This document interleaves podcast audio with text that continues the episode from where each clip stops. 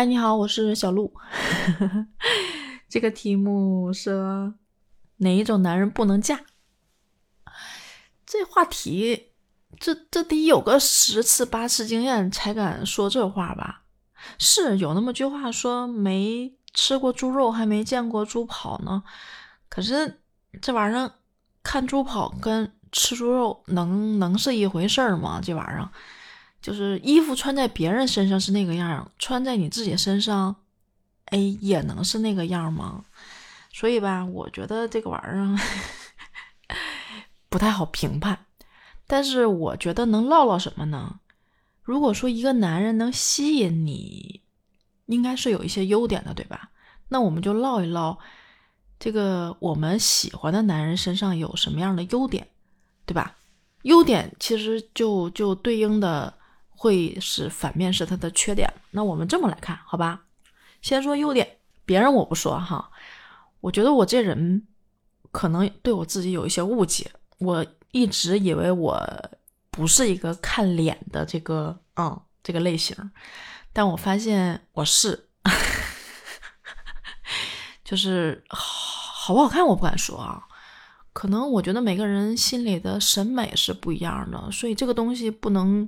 以一概全，我这个审美 被别人鄙视过，就像我觉得董宇辉并不丑一样，不是说他长得好看，而是说他眉宇间、眼神间，甚至是那种气质带出来的那种感觉，掩盖了他长相上的不完美，应该是这么说。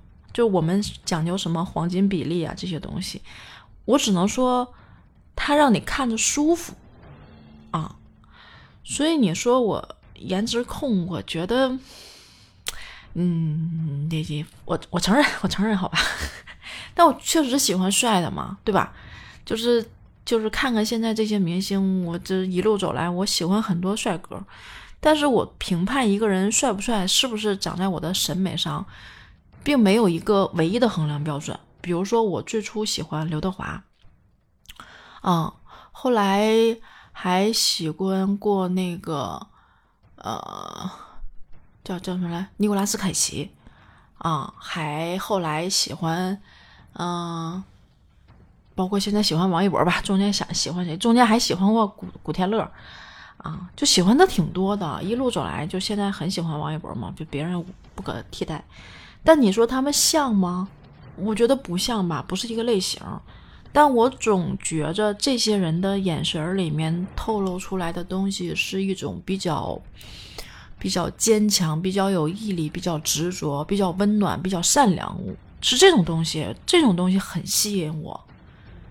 就像，哎，上高中的时候喜欢一个男生，然后别人都说他很帅，我说我一点儿也不觉得他帅，我只是觉得从他的那个眼神里，我能看到那种纯。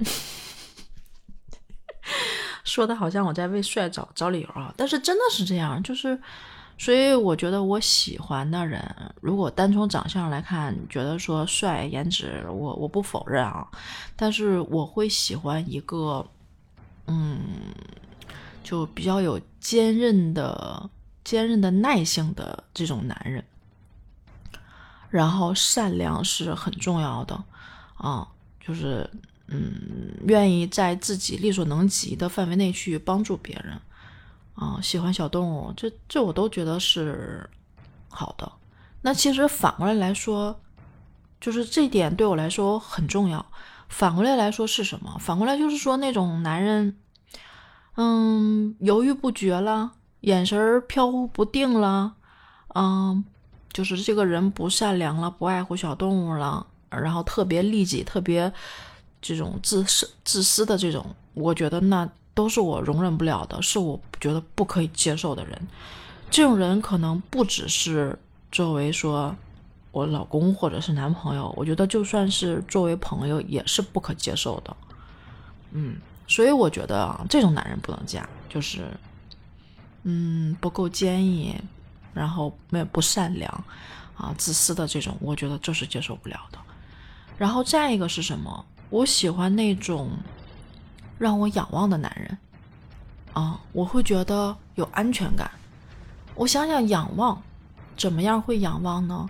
就是他做的这件事儿让你特别的佩服，他能在你的工作或者生活中给你一些帮助或者是启发，他能够在你嗯犹豫、无奈、痛苦、煎熬的时候给你吃一颗定心丸，这算什么呢？这算这算担当吗？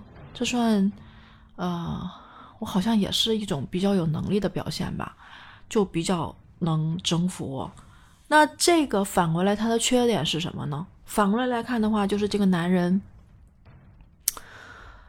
不能为你遮风挡雨，也不是哈，就是他不能够独当一面，不能够撑起自己的那片天空。嗯，软塌塌的，就这种形容吧，就是不行事儿。对，这种我觉得我也一定不会去选择。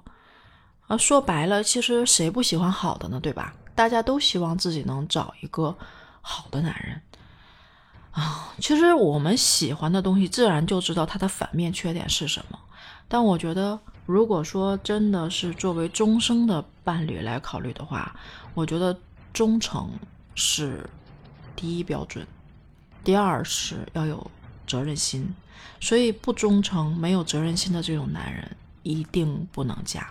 我觉得是很重要的，就至少他不会在，呃，怎么说？因为人性毕竟是可怕的嘛，我们不可能相信说一个男人能够自始至终的做到不伤害你，或者说不为自己的一些利益手段去做一些怎么说，或者是底线，或者是道德，或者是做一些事是不能保证的。但是如果有这些这几点的话，我觉得最起码啊。安全系数会相对的高一些，对吧？嗯，所以说一个男人有责任、有担当，然后啊，善良啊，我觉得忠诚、善良就很重要。如果说再去细考虑的话，你能在这种基础上碰到一个不错的男人，如果说他再有情调一点，这个事儿就有点奢侈了啊。就是他懂得你的点，他能跟你同频，那真的是灵魂伴侣。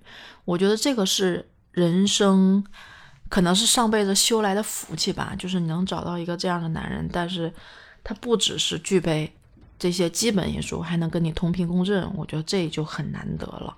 所以这个我觉得不能作为衡量标准，这是我 意淫的一个点啊。另外，我觉得在具备了责任心、具备了能力担当，然后又比较善良、比较忠诚这些前提下，其实，嗯，生活最后终于会终归归于平淡嘛。那物质基础其实是很重要的。但是我相信，如果这个男人具备以上我说的这几点，那其实我觉得这不用不用担心，嗯，而且我觉得他也会对你不错的吧。对吧？所以我觉得这几点是很重要的。如果说这个男人不忠诚、不善良、没有责任感、没有担当，不能够帮助你、温暖你、支撑你，这样，或者是不能够大家一起齐头并进，哦，对对对对，其实担当，我觉得还代表一点，就是他应该是有上进心的。对，所以我觉得这几点是很重要的。